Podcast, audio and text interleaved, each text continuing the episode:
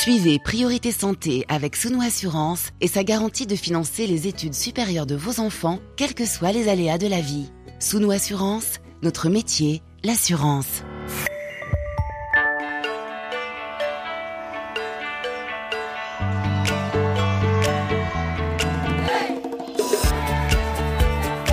Priorité Santé. Caroline Paré. Bonjour à toutes et à tous. De nombreuses expressions du langage courant illustrent le rapport entre notre état psychique et notre peau mal dans sa peau, à fleur de peau, avoir la peau dure. Il peut en effet arriver que certaines de nos émotions s'expriment au travers de démangeaisons, de sécheresse ou d'éruptions cutanées, des émotions qui ne provoquent pas la maladie dermatologique, non, mais vont l'amplifier, la faire évoluer avec plus ou moins d'intensité en fonction du bien-être ressenti ou à l'inverse d'un malaise ou d'un traumatisme pas forcément conscient. Cette interaction entre des émotions et de la peau est au centre d'une approche, la psychodermatologie au cœur de notre émission du jour. Lorsque certaines douleurs ne s'expliquent pas, quand certains traitements se révèlent inefficaces, malgré un diagnostic confirmé, certains troubles et certains symptômes délirants peuvent également se fixer sur la peau tout comme certaines phobies plus ou moins invalidantes. Prendre conscience de ces relations entre la peau et le mental peut permettre de sortir d'une impasse, d'éviter d'aggraver des symptômes comme le grattage, la desquamation ou la perte des cheveux, une prise de conscience nécessaire également du côté des soignants pour que le message passe mieux et pour que le cas échéant, à côté des traitements, crèmes, lotions ou même biothérapie, puisse être proposé en complément une prise en charge psychologique pour sortir de ce cercle vicieux entretenu par la souffrance profonde que peuvent générer les maladies de peau.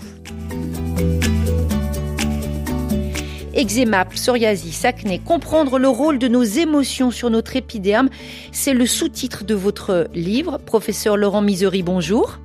Bonjour. Vous êtes le chef du service de dermatologie au CHRU de Brest, directeur du laboratoire de neurosciences de Brest, également président du groupe français de psychodermatologie. Ce livre euh, très fourni, très complet, beaucoup de témoignages. Il s'intitule Votre peau a des choses à vous dire. Il est publié aux éditions Larousse.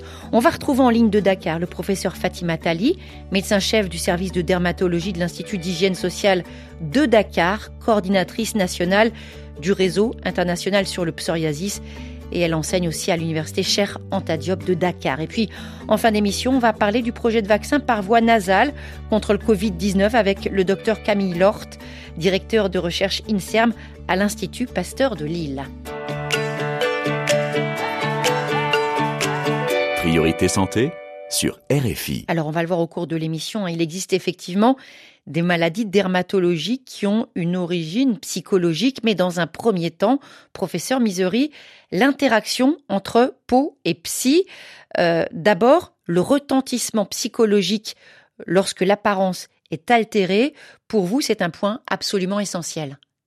Oui, toute maladie est bien entendu difficile à vivre, mais quand on a une maladie de peau, c'est une maladie qui se voit, c'est une, maladie qui altère profondément notre apparence euh, et très souvent notre notre estime de, de nous-mêmes. Et donc c'est particulièrement euh, difficile à vivre et souvent il y a un retentissement euh, psychologique des, des maladies de peau qui, qui peut être très important, qui peut aller jusqu'à la jusqu'à la dépression et on en, on n'en parle peut-être pas assez. Les maladies de peau ne sont pas du tout des maladies négligeables. C'est vrai qu'elles tuent rarement, mais euh, en fait, pendant des décennies, elles peuvent vous gâcher la vie et euh, avoir un très fort retentissement sur votre vie quotidienne et sur votre morale. Et justement, ce ressenti, on peut même parfois parler de complexe et même pire, hein, euh, il n'est pas forcément proportionnel à l'étendue des lésions. Non, tout à fait. Euh, alors certaines localisations sont bien sûr plus euh, mal vécues. Quand on a des lésions sur le visage euh, ou sur les mains, c'est plus difficile à vivre. Mais aussi des lésions sur les organes génitaux, ça c'est plus difficile à vivre. Et puis euh, l'importance que l'on peut accorder à sa peau est, est, très variable. Certaines personnes ont des maladies de peau très étendues, très graves. Euh, et le vivent très bien, et puis d'autres ont des lésions très légères et le vivent très mal. Et ben ça, c'est parce qu'on est tous euh, différents. Il n'y a pas de jugement à avoir là-dessus, il faut simplement le prendre en compte. Et professeur Misery, quand vous parlez de maladies psychodermatologiques, de quoi s'agit-il? Alors, euh, les maladies euh, psychodermatologiques, ce sont euh, des maladies qui sont très rarement purement dues à des causes psychiques, mais qui sont des maladies courantes comme l'eczéma, le psoriasis, l'acné, l'herpès et tant d'autres, qui peuvent être aggravées par le stress, par la dépression, et puis au cours desquels il y a un cercle vicieux, puisque comme on vient de le dire, euh, les maladies cutanées sont elles-mêmes euh, une source de stress très important. Et donc connaître ce fonctionnement de la peau pour comprendre comment elle réagit. Euh, vous mettez par exemple en lumière dans, votre ouvrage l'interaction absolue, justement, professeur Misery, entre notre cerveau et notre peau. Oui, oui, oui. une interaction qui est très importante. Donc bien sûr, la peau, c'est un organe sensoriel qui est extrêmement performant. En fait, aussi performant que, que l'œil, dont on a l'impression de, plus se servir. Mais euh, c'est aussi euh, un organe qui reçoit beaucoup d'informations dans l'autre sens, de la part du cerveau, de la part euh, du système nerveux. Et c'est comme ça qu'on peut comprendre que des maladies de peau puissent être aggravées, voire nettement aggravées, par des facteurs psychologiques. On peut avoir des, questions qui peuvent paraître naïves, je ne vais pas m'en priver. Les démangeaisons, par exemple. Moi, j'ai une question toute simple. Pourquoi, professeur Misery, quand on parle de poux, on se gratte? Ah, alors d'abord, euh, première chose, les démangeaisons, euh, ça aussi, c'est loin d'être négligeable. C'est une souffrance tout aussi importante que, celle de, la douleur. Alors pourquoi est-ce que quand on parle de, de poux, euh, on se gratte? Euh, bah ça, en fait, c'est notre côté empathique qui euh, est retrouvé chez bien d'autres euh, mammifères euh, et qui fait que l'idée même d'évoquer quelque chose qui puisse être à l'origine de démangeaisons peut nous faire ressentir des démangeaisons. Est-ce que parmi les, les affections de, de peau les plus communes, vous parliez tout à l'heure euh, de l'eczéma, du psoriasis. On sait que c'est des choses qu'on rencontre assez souvent dans un, dans un tableau. Quand vous avez ces patients en consultation, est-ce qu'ils pensent, est-ce qu'ils font le lien avec ce qui leur est arrivé, qui pourrait avoir justement aggravé ce que l'on appelle une, une poussée? Très souvent, oui. Mmh. Très souvent, oui, et ils le font bien. Euh, mais on peut avoir euh, aussi l'inverse, c'est-à-dire que on rencontre beaucoup de patients qui nient totalement euh, un effet du, stress sur leur maladie cutanée. Et euh, ce sont des patients qui sont difficiles à, prendre en charge parce que plus ils le nient, plus la maladie cutanée va s'aggraver à cause du stress.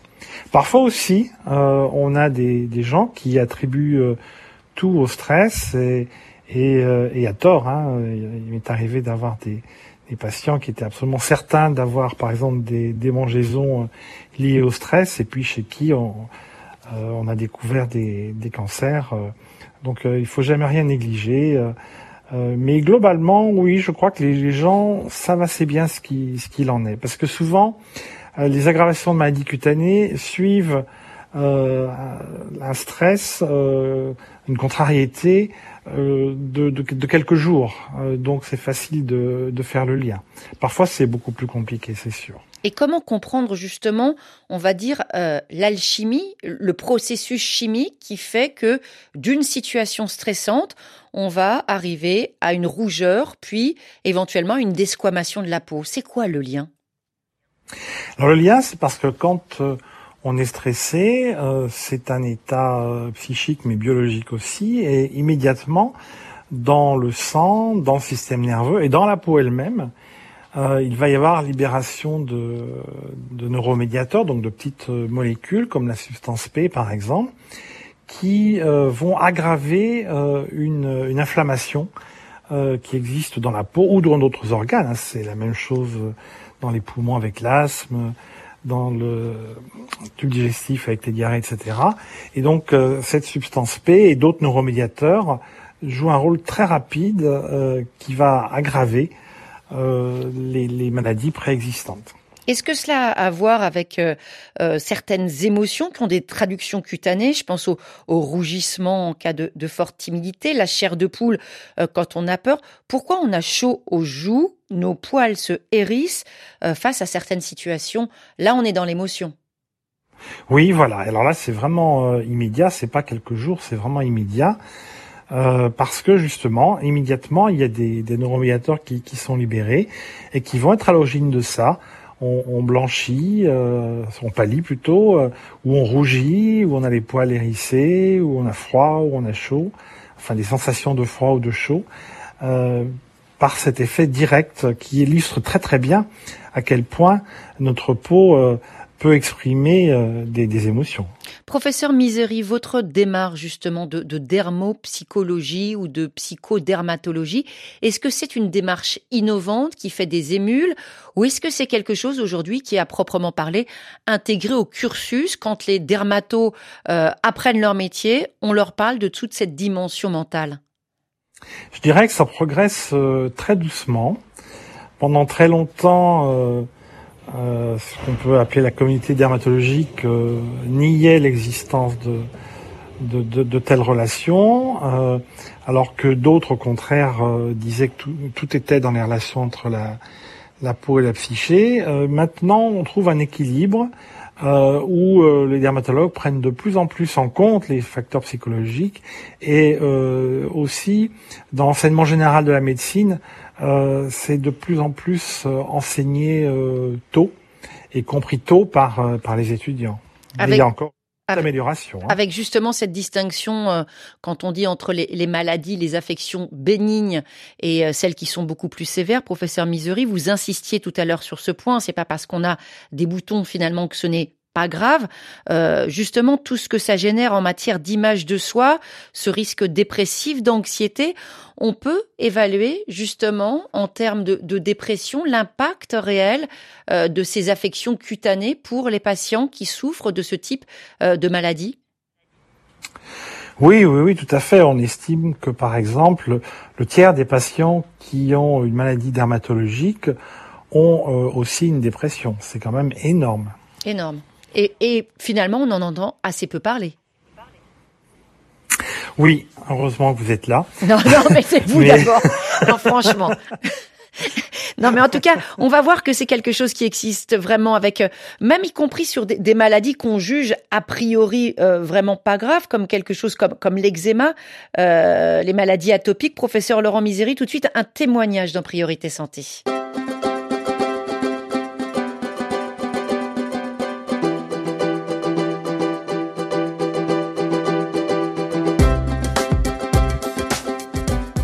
Raphaël Constant a rencontré Camille, elle a 28 ans, elle est donc atteinte de dermatite atopique, poussée d'eczéma après poussée. Camille a vraiment le sentiment que certaines de ses émotions se traduisent directement sur sa peau. Ça l'a d'ailleurs conduite à traiter l'intérieur pour apaiser l'extérieur. Alors j'ai de l'eczéma depuis mes 2-3 mois.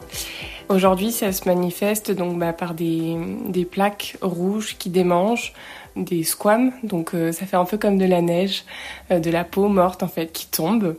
Beaucoup, beaucoup de démangeaisons. C'est le, le, la première difficulté, je dirais.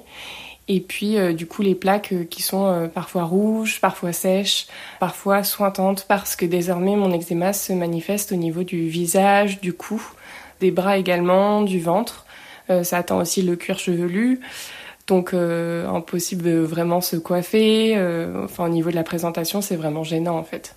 Et en quoi votre état mental ou euh, vos émotions accentuent les symptômes? Qu'est-ce que vous avez remarqué? Je me suis bien rendu compte que quand à l'intérieur je bouillonnais, que je gardais beaucoup pour moi, bah, c'était ma peau qui prenait un peu le relais. Je me suis donc rendu compte au fur et à mesure que j'étais quelqu'un de très très sensible, comme on appelle les hypersensibles, mais aussi un, adulte à haut potentiel. J'ai appris ça très tard. Et en fait, à ce moment-là de ma vie où j'ai appris à me connaître davantage, ma peau s'est apaisée. Donc je pouvais pas nier le fait qu'il y avait un lien entre l'état émotionnel et euh, ma peau. Vous, comment vous avez remarqué ou comment ça se manifeste chez vous, euh, justement, ces états émotionnels sur votre peau? C'est difficile de répondre parce que, euh, bah, en général, il y a un temps entre le facteur qui peut déclencher la situation et l'eczéma. Par exemple, j'ai eu des, des difficultés avec un, un voisin euh, je sentais que la communication était rompue, je ne me sentais pas euh, en sécurité en fait avec cette personne parce que j'avais l'impression que voilà, je me sentais manipulée, enfin tout un tas de, choses voilà qu'on vit à l'intérieur, des choses qu'on se dit personnellement. Bah euh, à ce moment-là, je crois que le lendemain, j'ai eu de nouveau une poussée d'eczéma. Alors c'était un moment donné où je faisais beaucoup de crises, euh, où du coup j'avais du mal à retrouver une peau euh, complètement saine. Il y a eu un autre épisode avec cette même personne et j'ai vu que quelques jours après, ça s'est redéclenché aussi. Bah, la peau qui commence à chauffer, à gratter, bah, le cercle vicieux qui commence. En général, une fois que la poussée commence à, venir, c'est pour moi en tout cas difficile de l'arrêter. Il faut qu'elle aille un peu à son paroxysme, qu'elle aille au bout pour que ensuite ça redescende et que j'arrive à calmer l'inflammation en fait. Et comment est-ce que vous vivez ces poussées d'eczéma au quotidien ou pendant euh, ces moments euh, émotionnels, ces états émotionnels comme vous dites? Ça dépend des fois. Quand ça se répète à l'infini et que en fait les poussées se rapprochent entre elles, ça devient très difficile. Je le vis mal parce que en fait euh, bah, j'ai appris à essayer de questionner euh, qu'est-ce qui se passe dans ma vie, qu'est-ce qui se passe dans mon environnement, qu'est-ce qui peut être le facteur qui se déclenche? Et la problématique c'est que souvent c'est beaucoup plus profond que ça c'est l'inconscient qui parle, c'est des situations euh, qui se revivent, c'est des choses voilà qu'on ne perçoit pas en fait. Donc dans ces moments-là, quand euh, je ne trouve pas la cause, que ça ça ne cesse pas, c'est très difficile à vivre. Euh, je me sens seule, je me sens je me sens nulle aussi, je me sens en échec en fait parce que en permanence j'ai l'impression de lutter contre quelque chose et de perdre la partie à chaque fois. Et d'autres fois où là les crises sont plus espacées, où j'arrive à mettre le doigt sur le facteur qui les a potentiellement déclenchés, et eh bien là je le vis mieux parce qu'en fait euh, je me dis ok, bah il y a quelque chose qui a généré cette cette poussée là. Soit euh, je le comprends ou non, mais bon bah je me sens en fait aux, commandes un petit peu de ma peau et capable de gérer cette poussée, de pas la prendre euh, émotionnellement, on va dire, et de juste la, la prendre en l'observant. Et donc dans ces moments-là, je le vis beaucoup mieux. Camille, quand on l'entend, on a envie de dire âme sensible, pouce sensible, professeur Laurent Misery, et elle souligne qu'en identifiant le facteur, on va dire, de stress, ça l'aide à aller mieux ou au moins avoir une crise moins puissante. Alors, ce témoignage est, est, très éclairant. Alors, il faut pas non plus se fixer comme objectif de trouver le facteur, c'est hmm. toujours un peu plus compliqué que ça. Mais euh, ce que je retiendrai de ce qu'elle dit et, qui me semble très important parce que ça l'aide et que ça peut aider beaucoup de gens, c'est qu'il faut exprimer son mal-être, c'est qu'il faut le comprendre, le reconnaître. Euh, et puis aussi le, le relativiser. Et le relativiser, c'est sûrement pas l'enfouir, parce que là c'est c'est pire que tout, mais euh, c'est parce qu'on a compris ce qui se passait, se dire bah finalement euh, c'est pas si grave et, et je fais avec. Donc euh, vraiment un témoignage très intéressant. Est-ce que, professeur Misery, certains patients peuvent se montrer encore aujourd'hui hein, choqués euh, quand vous conseillez, par exemple, d'envisager une prise en charge psychologique? Par rapport soit à des poussées euh, de certaines euh, maladies cutanées ou à certains malaises inhérents pouvant déboucher sur une, au pire, une dépression. Oui, oui, ça, ça arrive encore souvent. Et euh, en fait, il faut pas se cacher les choses. Plus ils sont choqués, plus ça veut dire qu'en fait leur souffrance psychologique est, est importante. Et, donc euh, le déni est vraiment un, un mauvais signe. Mais oui, ça arrive souvent, oui. Et donc c'est quelque chose que vous travaillez ensuite? Oui, enfin tout au moins on essaye de, le travailler. En sachant que euh, souvent c'est plus difficile euh, avec les hommes, que les femmes sont beaucoup plus euh, réceptives et que c'est souvent beaucoup plus difficile avec les hommes d'avoir un tel abord. Alors on va échanger tout à l'heure avec une auditrice de l'émission justement, professeur Misery, juste après ce titre signé Onipa, un groupe ghanéen, cette chanson Future.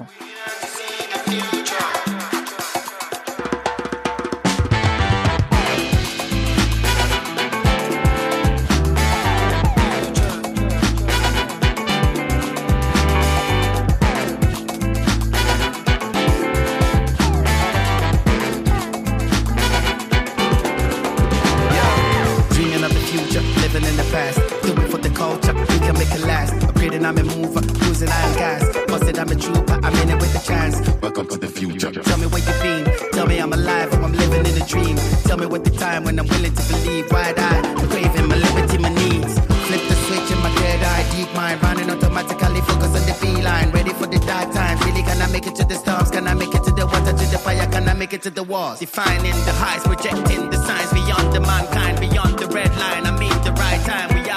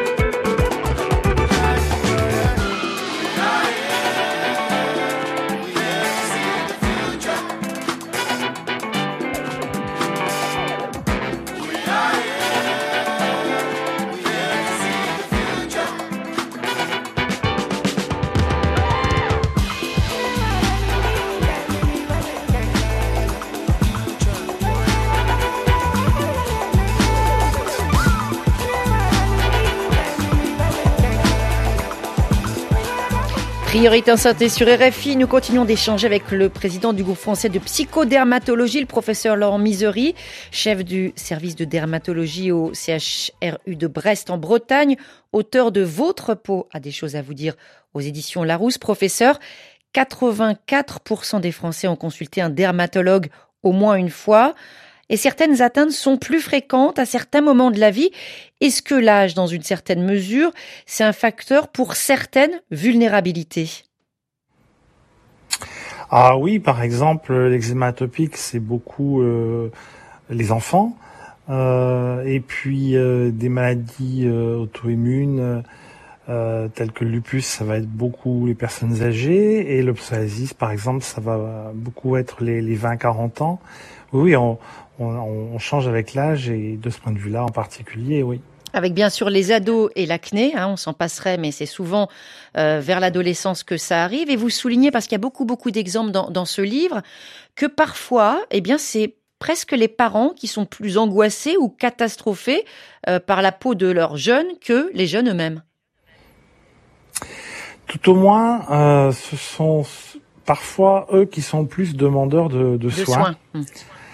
Euh, parce que euh, les, les adolescents peuvent avoir envie de, de voir disparaître leur acné, mais peuvent ne pas avoir envie de, de soins. C'est assez compliqué. Euh, en tous les cas, pour, pour bien les soigner, il faut que la demande, bien sûr, vienne d'eux.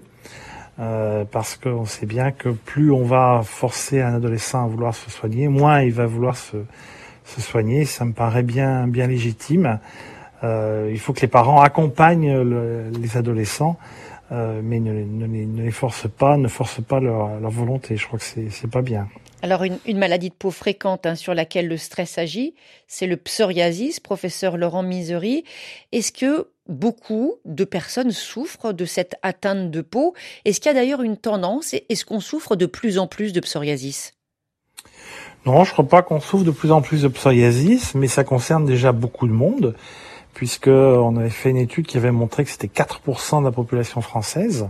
Donc c'est vraiment beaucoup de monde. Avec une illustration tout de suite. Un autre témoignage, nous sommes en ligne avec Nathalie. Nathalie, bonjour. Oui, bonjour.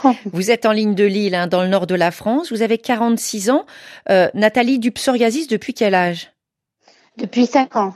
Depuis l'âge de 5 ans. Depuis que vous êtes toute petite. Et comment Oui. ce, ce diagnostic a-t-il été posé? Euh, en fait, euh, depuis la séparation de mes parents. Mais euh, c'est pas à l'occasion de cette séparation. Vous avez été euh, emmené voir un dermato et ensuite vous avez fait le lien entre les deux. Comment ça s'est passé? Ben, en fait, euh, comme j'étais séparée de mes enf- de mes parents, en fait, euh, j'ai parti en, en famille d'accueil et c'est la famille d'accueil qui a pris la responsabilité de me ramener chez un dermato. Donc le dermato m'a consulté et comme j'en avais partout, donc dans les chevelures, au visage et tout partout de mon corps, Hmm. Hum, Ils m'ont donné euh, des traitements à la base de cortisone, des crèmes euh, spécialisées et préparées, mais seulement actuellement, il n'y a rien qui a fonctionné parce que j'ai un, un psoriasis assez sévère. Vous avez un psoriasis sévère pour l'instant.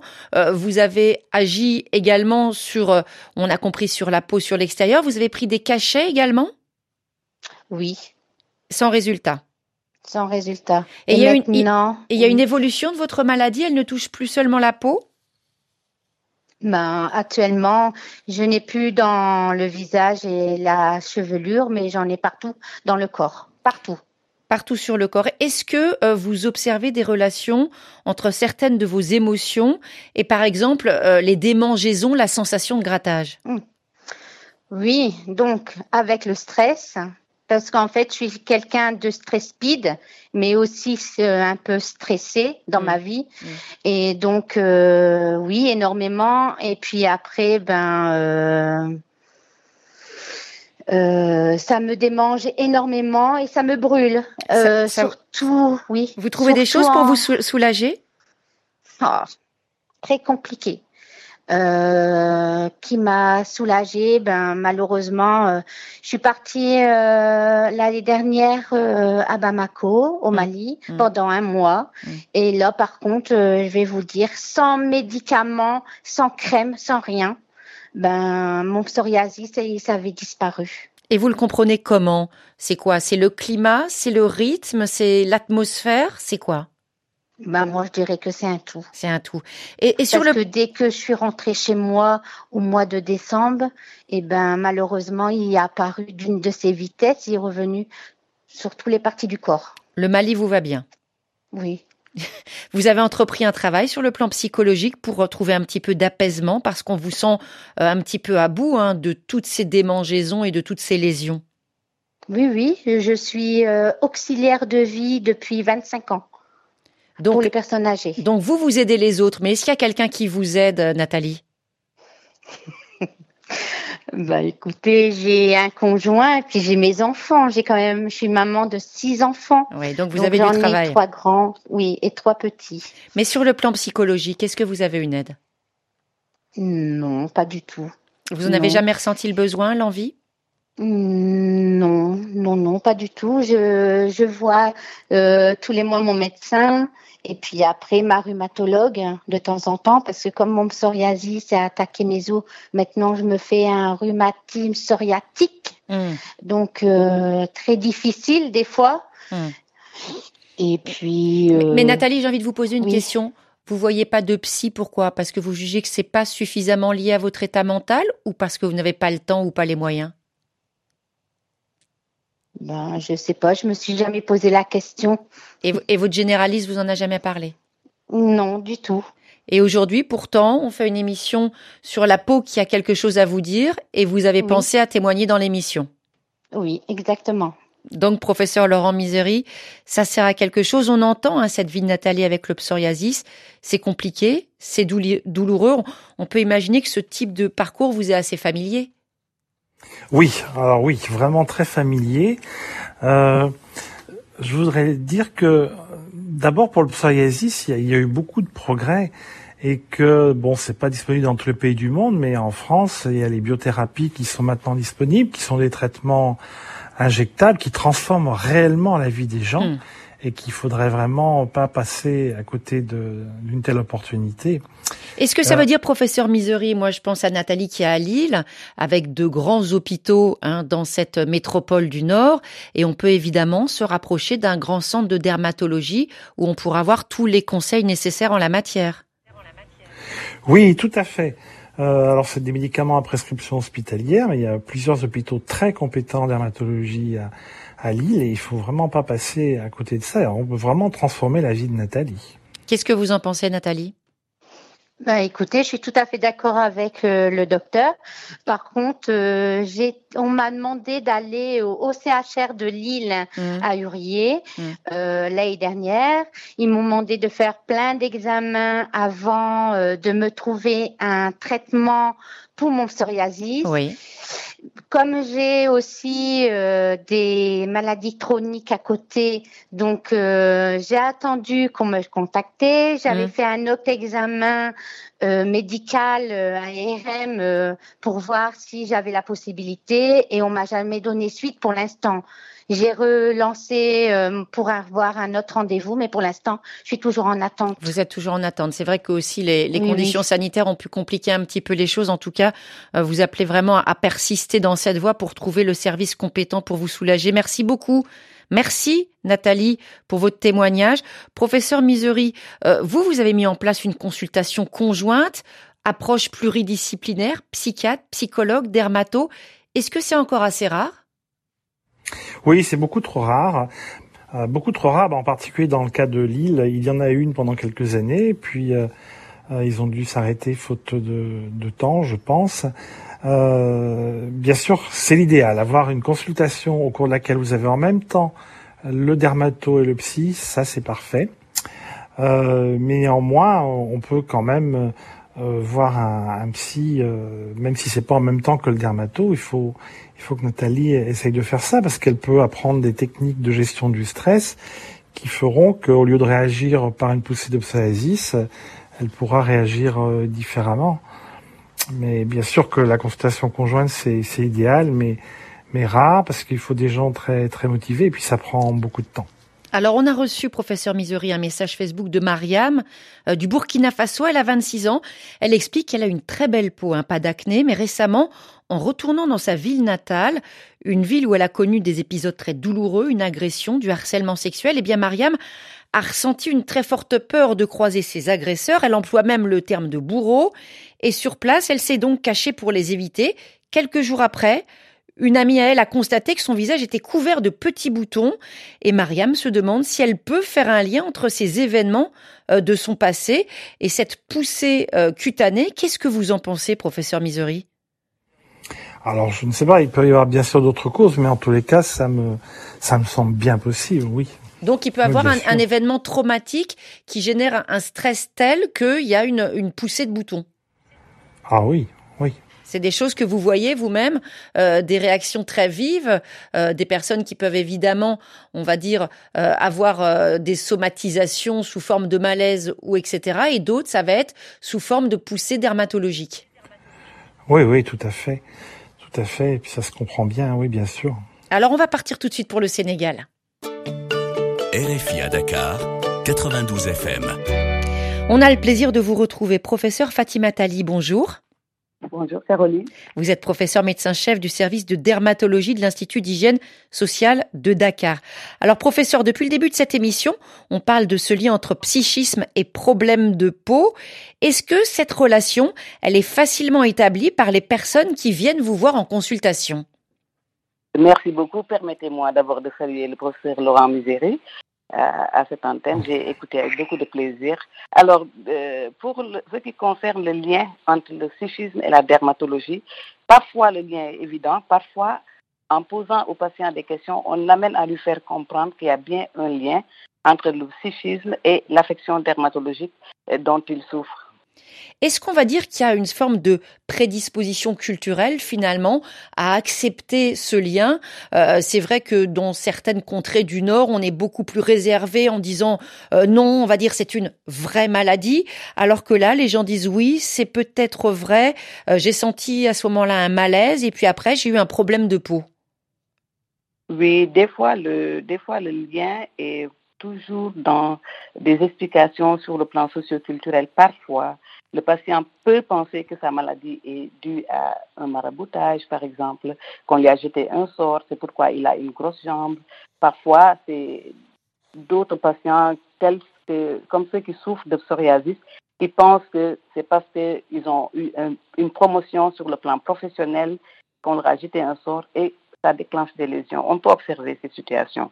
Mais bon, parfois, quand même, le, lien entre le psychisme et, et la- l'affection dermatologique est beaucoup plus euh, objectif. Le patient peut se rendre compte qu'à chaque fois qu'il a un stress, il y a une poussée.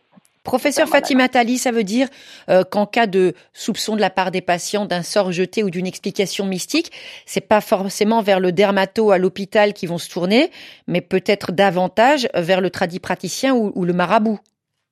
Alors ça, c'est vrai pas seulement pour les affections dermatologiques d'ailleurs, mais pour toutes les maladies Oui. itinéraires thérapeutiques des patients, en première intention, c'est souvent le tradipraticien. En Afrique, d'une manière générale, euh, le premier recours thérapeutique dans 80%, c'est le tradipraticien. A fortiori, si on pense qu'on a une affection qui est liée peut-être à un maraboutage, à un sort jeté. Et la notion de stress dont on a beaucoup parlé, professeur Fatima Tali, aujourd'hui, la population en prend conscience de la façon dont euh, ce stress joue sur tous les pans de la santé, y compris la santé de la peau? Absolument. De plus en plus, quand même, les patients sont beaucoup plus informés de ce lien entre le psychisme et les affections dermatologiques. C'est vrai pour certaines pathologies telles que l'acné chez le jeune étudiant qui, à la veille des examens, fait sa poussée, que le psoriasis qui survient, la poussée après un deuil, après une perte, après la perte d'un d'un emploi, etc. C'est plus euh, net pour certaines pathologies comme le lichen plan, comme la poussée d'herpès, mais pour d'autres affections, c'est un peu plus, le, le lien n'est pas si clairement établi. Il n'empêche qu'on soigne aussi d'abord la peau, euh, surtout quand il y a une maladie chronique de, de la peau comme un psoriasis. Est-ce que les produits de soins, les traitements sont facilement accessibles? Alors, les, les traitements, en tout cas, les traitements qui permettent de soigner les psoriasis modérés à peu sévères sont toujours disponibles. Ce qui n'est pas disponible pour le psoriasis, c'est la, la, les biothérapies. Mm. Mais il faut quand même euh, insister sur l'apport de certains euh, traitements qui ne sont pas forcément médicamenteux. Je veux parler par exemple des, des focus group. Au cours des focus group, group il s'agit de- d'études qualitatives où les patients sont en groupe, parlent de leur maladie. Ça permet quand même d'améliorer considérablement la qualité de vie parce que les patients sentent qu'ils ne sont pas les seuls qui sont atteints euh, de cette pathologie. Je me souviens toujours d'un patient qui était convaincu qu'il était le seul à avoir le psoriasis au Sénégal jusqu'au jour où, en participant à des focus group, il se rend compte qu'il y a beaucoup de patients comme lui qui souffrent de la même maladie. Donc ces focus group nous ont beaucoup aidés dans la prise en charge euh, des psoriasis. Travailler avec des groupes de parole parce qu'ensemble on est plus fort. Euh, il y a une autre dimension et j'aimerais aussi que le professeur Misery euh, réagisse à ce sujet. C'est au sujet de, des dermatoses qui relèvent de la psychiatrie. Alors c'est vrai que pour les personnes qui n'en ont jamais entendu parler, ça peut paraître assez étrange, mais c'est une réalité médicale. Euh, par exemple, des personnes, on va dire, qui se créent des blessures, euh, voilà, qui se créent des lésions, et puis d'autres personnes qui sont persuadées, par exemple, d'avoir des parasites avec des lésions cutanées, mais en réalité, eh bien, il n'y a pas de parasites. Oui, Euh. ça c'est effectivement des circonstances qu'on voit parfois, qui, qui sont euh, très difficiles à, à traiter, euh, mais qu'il faut absolument euh, traiter. Euh, alors les lésions auto-induites, c'est plutôt les, les jeunes, les, les convictions délirantes d'être infestés de parasites ou de ou de, de fibres ou autre chose, c'est plutôt des gens plus âgés. Euh, et Quand, bien quand sûr, vous dites, professeur traiter. excusez-moi, quand vous dites lésions auto-induites, par exemple, certains parents ne peuvent pas imaginer que leurs enfants euh, se fassent du mal à la peau, par exemple des scarifications, des brûlures, des lésions, des, des surgrattages, et donc ils vont d'abord voir le dermato avant de penser trouble du comportement. Oui, bien sûr. Même parfois, ce sont les patients eux-mêmes qui ne s'imaginent pas qu'ils sont la cause. fait. Euh, oui, voilà. Euh, et euh, donc, bien sûr, la, la prise en charge est difficile parce qu'il faut euh, arriver à pas forcément leur faire admettre, mais euh, qu'ils sont la cause de ça, mais au moins leur faire admettre qu'ils ont besoin d'une prise en charge psychiatrique. Les orienter vers les soins adéquats. Oui, oui. Professeur Fatima Tali, euh, le syndrome d'Egbaum, c'est quoi précisément? Alors, le, le syndrome d'Egbaum, c'est un délire de parasitose. Le patient a la conviction inébranlable, je devrais même dire la patiente, puisque c'est souvent une affection qu'on retrouve euh, chez les femmes qui ont un certain vide social, qui sont esselées. Conviction donc délirante de présenter une infestation par des parasites.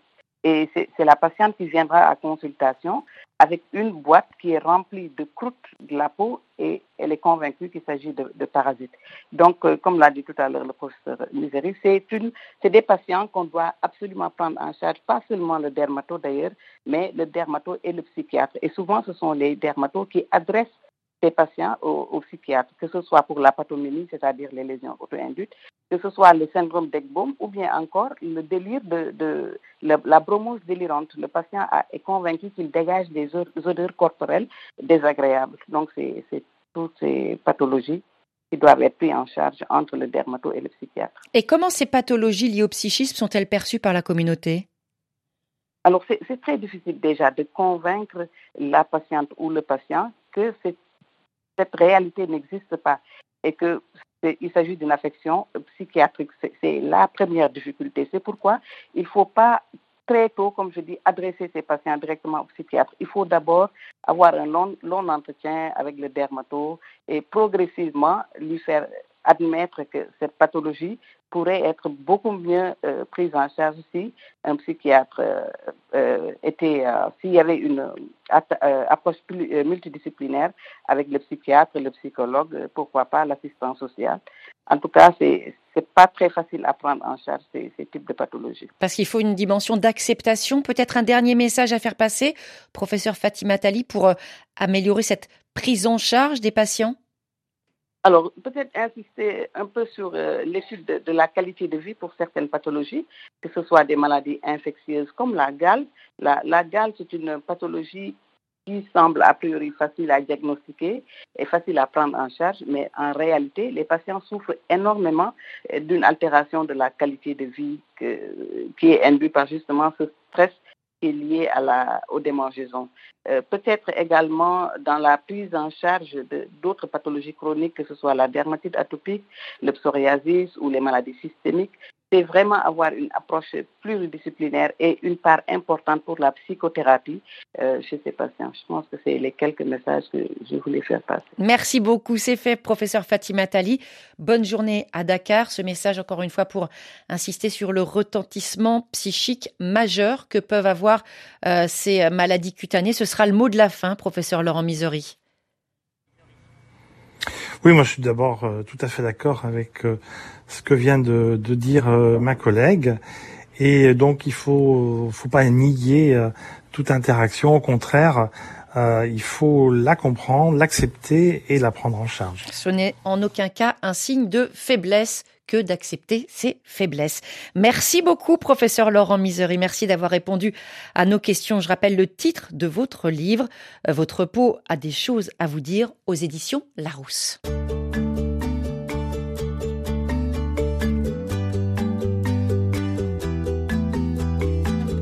Priorité santé sur RFI. La recherche plus que jamais active pour lever les interrogations encore nombreuses autour du Covid-19, mieux connaître le virus, suivre la vaccination et ses effets à l'échelle planétaire, et aussi essayer de développer des nouveaux produits, de l'innovation, comme des candidats vaccins par voie nasale. On en parle tout de suite avec vous. Docteur Camille Lort, bonjour. Bonjour Caroline. Vous êtes directeur de recherche INSERM à l'Institut Pasteur de Lille. Question très simple pour commencer. Docteur Lort, pourquoi choisir ce mode d'immunisation par le nez, par voie nasale? Ben, c'est tout simple en fait parce qu'il faut, évidemment euh, euh, se souvenir que des maladies comme Covid et d'autres maladies infectieuses sont souvent des maladies qu'on attrape, si je puis dire, par la respiration, donc par la voie nasale. Donc le nez est la première porte d'entrée et nous savons depuis quand même pas mal de temps déjà qu'il y a une immunité qui peut se mettre en place au niveau du nez. Euh, donc avec les vaccins que nous avons aujourd'hui, sur les vaccins qu'on injecte euh, en général par voie musculaire, et donc ça induit une bonne réponse immunitaire qui protège bien contre la maladie, comme la Covid, mais qui a peut-être moins d'effet sur euh, la protection contre l'infection elle-même par le virus qui passe par le nez. Donc induire une immunité au niveau du nez va être euh, capable normalement aussi d'arrêter le virus directement à la porte d'entrée. Docteur Lort, est-ce que ce type de vaccination ou de développement de candidats vaccins est déjà employé, initié dans le cadre de la lutte contre d'autres infections? Alors actuellement, le seul vaccin, à ma connaissance, euh, qui est administrable par voie nasale, est un vaccin contre la grippe. Il y a eu un vaccin il y a quelques années contre la grippe euh, par voie nasale qui malheureusement a dû être tiré du marché parce que le développement n'était pas encore suffisant. Aujourd'hui, nous avons un vaccin qui est un vaccin viral, nasal, contre la grippe qui est utilisé aux États-Unis, je pense aussi en France, mais pour l'instant, c'est le seul. Et des recherches sont euh, lancées contre d'autres pathologies, des maladies infantiles. Je pensais à la coqueluche. Mais tout à fait, c'est exactement ce qu'on fait au laboratoire ici. Nous avons développé un vaccin contre la coqueluche qui est basé sur le germe de la coqueluche lui-même, qui va mimer en fait l'infection, dont on sait qu'elle induit une réponse euh, protectrice à la fois contre la maladie et contre l'infection. Et donc ce vaccin-là est actuellement en développement clinique assez avancé. On va, j'espère, commencer euh, au début d'année prochaine euh, des études de phase 3, qui pour l'instant, ce vaccin pour l'instant a donné de très bons résultats à la fois chez l'animal et également chez l'homme. Donc c'est le même principe, c'est de protéger contre la coqueluche directement euh, au niveau de la porte d'entrée du germe. On disait cibler la porte d'entrée. Est-ce que ça présente aussi des avantages Euh, On pense à la facilité de prise, mais aussi en termes de coût ou d'efficacité. Alors la facilité, bien sûr, donc ce sera sans aiguille, ça fera pas peur aux mamans et aux, et aux enfants. Pour la coqueluche, par exemple, euh, c'est juste un spray nasal. Qui Et au papa aussi. Hein. Au papa aussi, oui, et qui euh, et c'est un spray nasal donc qui fait absolument pas mal. Euh, pour le vaccin coqueluche, en fait, euh, ce qui est un avantage, c'est que nous avons un vaccin qui est extrêmement stable et très bon marché à produire. Donc c'est basé juste sur le germe de la coqueluche que nous avons modifié génétiquement pour qu'il n'induise pas de maladie, et donc on peut conserver en fait même à température ambiante pendant on a pour l'instant des résultats sur au moins deux ans. Et donc c'est aussi intéressant pour les pays, par exemple, où la, chaîne du froid pose un problème. Et on sait bien pour certains vaccins, c'est en effet un problème. C'est absolument essentiel, notamment en Afrique subsaharienne où l'on est très écouté. Euh, maintenant, du côté de l'application Covid, on peut imaginer un résultat à quelle échéance? Alors tout dépend, hein, on est au niveau de la recherche, donc euh, euh, il y a toujours beaucoup d'inconnus là-dedans, donc c'est très difficile de donner vraiment une date de démarrage de vaccination. Donc actuellement, je peux vous dire que nous avons fait toute une série de constructions génétiques avec notre vaccin coqueluche, en espérant qu'on va avoir au moins une de ces constructions qui va donner des, des réponses immunitaires et de la protection contre la maladie Covid. Actuellement, ces constructions sont en en train de se faire tester dans des modèles animaux, notamment des souris, et j'espère bientôt dans, dans des singes. Si tout va bien, si un des, des, candidats se, se- est prometteur, on espère en fait de pouvoir faire des essais cliniques euh, au début 2020, 2022. 2022, ça veut dire qu'il y a ces innovations qui sont en cours. Mais tant que le fruit de vos recherches n'est pas distribué, il faut continuer la pédagogie sur les vaccins injectables anti-Covid disponibles aujourd'hui, hein, docteur. Absolument. Donc il faut, bien savoir que ces vaccins qui sont actuellement sur le marché en France ou un peu partout dans le monde sont des vaccins qui sont très bons, qui protègent très très très bien contre la maladie et surtout contre les formes graves euh, de, cette maladie. Euh, donc il faut surtout euh, pas attendre de nouveaux vaccins avant de se faire vacciner. Donc ça, ce serait une grave erreur. On sait bien que c'est maintenant, surtout maintenant qu'il faut le faire. On vous remercie beaucoup, docteur Camille Lorte. hein. Je rappelle que vous Merci êtes vous. directeur euh, de recherche INSERM à l'Institut Pasteur euh, de Lille.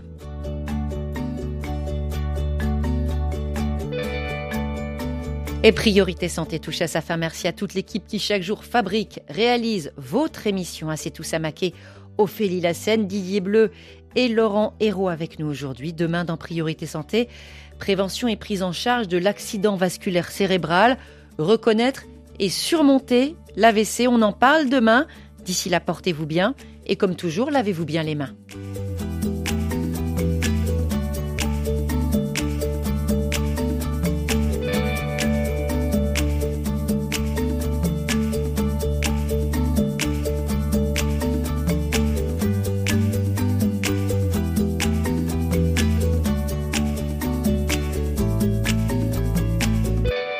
Vous avez suivi Priorité Santé avec Sounou Assurance qui assure les études de vos enfants, quels que soient les aléas de la vie. Sounou Assurance, notre métier, l'assurance. RFI